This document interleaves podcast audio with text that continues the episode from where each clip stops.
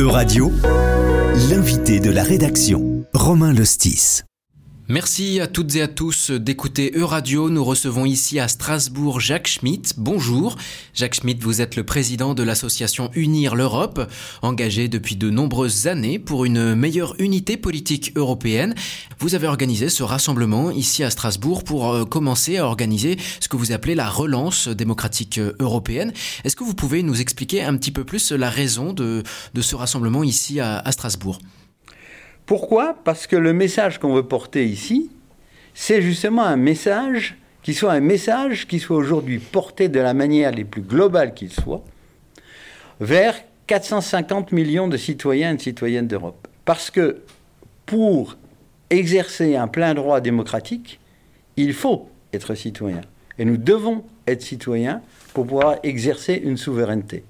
Et je suis la génération de ceux qui, après-guerre, ont su préserver la paix.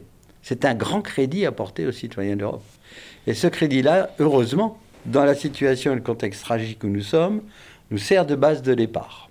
Il y a maintenant 14 ans, était lancé à Strasbourg, au palais universitaire qui était fermé, on l'a rouvert pour l'occasion. Le 10 août, c'était en fait les 60 ans de la réunion de la première assemblée parlementaire consultative, bien sûr, dans le cadre du Conseil de l'Europe, qui a lu au sein, là aussi, de l'OLA du Palais de Strasbourg. Et le 10 août, j'étais là pour la même raison qu'aujourd'hui, la même, hein, la même, 14 ans. Et en 14 ans, qu'est-ce qui a bougé? En Europe, rien. Les Européens, un tout petit peu. Les politiques, les politiques, ils brillent. Voilà. Pourquoi dites-vous que vous ne croyez pas dans les grands exercices de consultation citoyenne tels que ceux que l'Europe a connus ces dernières années, la conférence sur l'avenir de l'Europe pour ne citer que le, dernier d'entre eux? C'est véritablement inadmissible, cette situation qu'on a à Strasbourg. On a les leviers pour faire l'Europe qu'aucune ville dans l'Union européenne ne possède. Aucune ville ne possède ce levier. Et nous, nous l'avons. Et nous ne tirons pas dessus. Depuis des dizaines et des dizaines d'années, nous ne tirons pas dessus. Parmi les derniers qui ont tiré ce levier, c'était le dernier maire européen de Strasbourg, qui était Pierre Flimla, qui quand même été président du Parlement européen, et Daniel Rio, avec son, on va dire, même son acolyte Jean-Louis English, on va le mettre un peu, mais surtout Daniel Rio, qui est le seul à avoir écrit un ouvrage d'échange avec Rémi Flimla, qui a écrit sur l'Europe des tas de choses, mais qui n'est jamais lu. On lit d'autres, mais pas, Pierre Flimlin. Et Rémi, pardon, je dis Rémi parce que c'était quelqu'un qui te dernière nouvelle d'Alsace avant. Et Pierre Flimlin a dit tout sur l'Europe. Tout ce qu'il fallait dire de moderne sur l'Europe, il l'a dit. On va dire entre Schumann et ce qui s'est passé après jusqu'à Kohl, Pierre Flimlin en a été le relais absolu de cette parole européenne à Strasbourg. Et c'est pour ça qu'il est toujours face au bâtiment actuel du Conseil de l'Europe, parce qu'à l'époque où a été faite la statue, n'existait pas le Parlement européen qui a été construit à la place actuelle. Alors, on n'a vraiment pas le choix. Alors, on a eu droit à des, comment on appelle ça, à des parodies de, de sensibilisation des citoyens en Europe. Avant-dernière parodie, les conventions citoyennes organisées par Emmanuel Macron en 2018. J'en ai fait partie du début à la fin. La fin a été catastrophique, c'était au Conseil économique et social environnemental à Paris. Sur à peu près 5000 euh, pages d'écrits, on a demandé à des gens comme moi et quelques-uns d'écrire 10 lignes pour le Conseil européen. Ce que j'ai refusé de faire. J'ai quitté la salle. Deuxième parodie, la conférence sur l'avenir de l'Europe.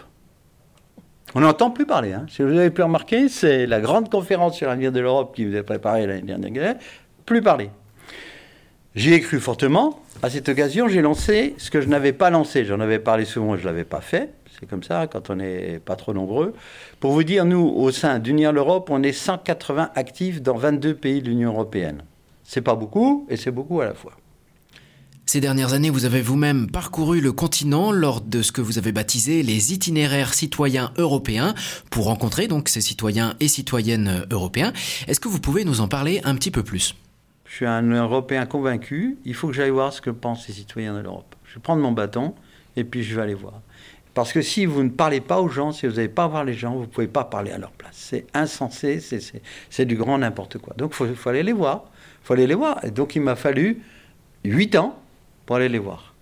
Hein, j'ai fait 8 parcours. Et puis en plus, j'aime voyager. Donc je me suis dit, qu'est-ce que je fais? J'en fais un. Le premier, Axe Rénan.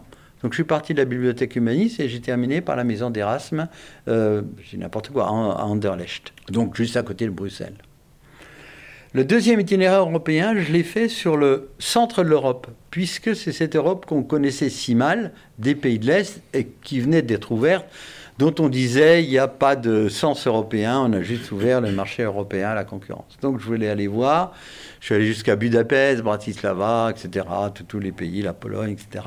En revenant, en revenant par la Croatie qui venait euh, d'intégrer l'Europe, ça aussi c'était pas inintéressant, puisqu'avant on avait la Yougoslavie et puis qu'on a maintenant euh, cette série d'États aux portes des Balkans. Donc ça c'était le, deuxième. Le troisième, je l'ai fait tout au nord, j'ai fait les pays scandinaves. Le quatrième, j'ai fait la culture gréco-latine, essentiellement la Grèce et l'Italie, puisque là euh, c'est notre berceau. Hein, on, est, on vient de là-bas.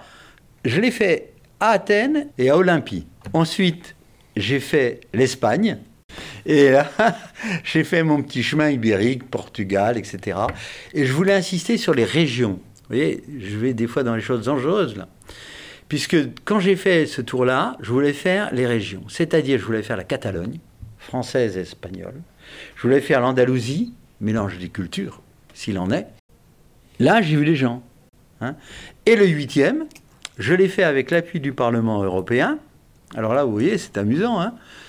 Euh, en amont des élections européennes de 2019, hein, juste un mois avant, pour euh, aller rencontrer tous les partis politiques européens.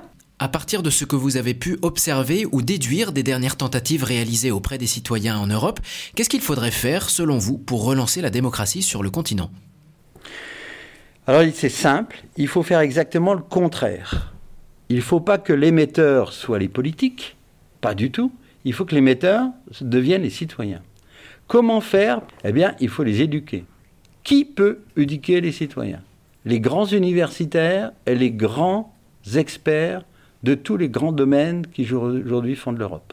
Ces thèmes-là, vous les retrouvez dans la conférence sur l'avenir de l'Europe. Les valeurs et les droits, la démocratie, l'environnement et le climat, la santé, la culture, l'économie, le social, la transformation numérique. Seulement ces sujets-là, il faut les approfondir. On ne peut pas parler aux gens sur C8, sur Arte, sur machin, sur bidule, de sujets comme ça. C'est impossible, on va éduquer personne. Mais le temps qu'on perd, le temps qu'on perd étant dramatique, les gens qui ont le pouvoir ne se mettant pas à la tâche, il faut des porteurs de messages.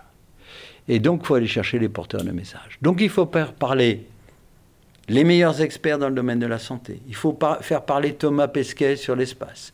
Il faut faire euh, parler, euh, je ne sais pas euh, quelle personne aujourd'hui détient sur le numérique la plus grande connaissance et sur l'intelligence artificielle en Europe.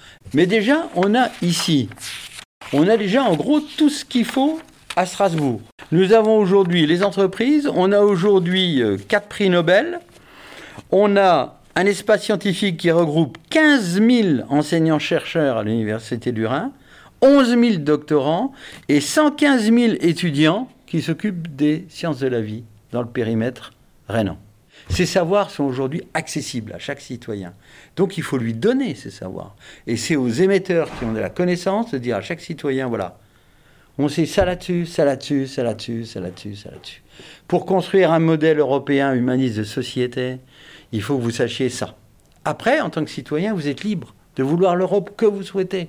Vous êtes libre de voter ce que vous voulez, comme sur l'Europe de demain. Vous êtes libre de la construire quand vous voulez. Mais on va vous donner quelques petites pierres fondatrices pour que vous sachiez de quelle connaissance vous partez. Et merci beaucoup euh, Jacques Schmitt pour votre participation à cette émission sur Euradio, émission que vous pourrez bien sûr retrouver sur notre site ainsi que sur toutes nos plateformes. Merci à toutes et à tous pour votre attention. Euradio vous a présenté l'invité de la rédaction. Retrouvez les podcasts de la rédaction dès maintenant sur euradio.fr.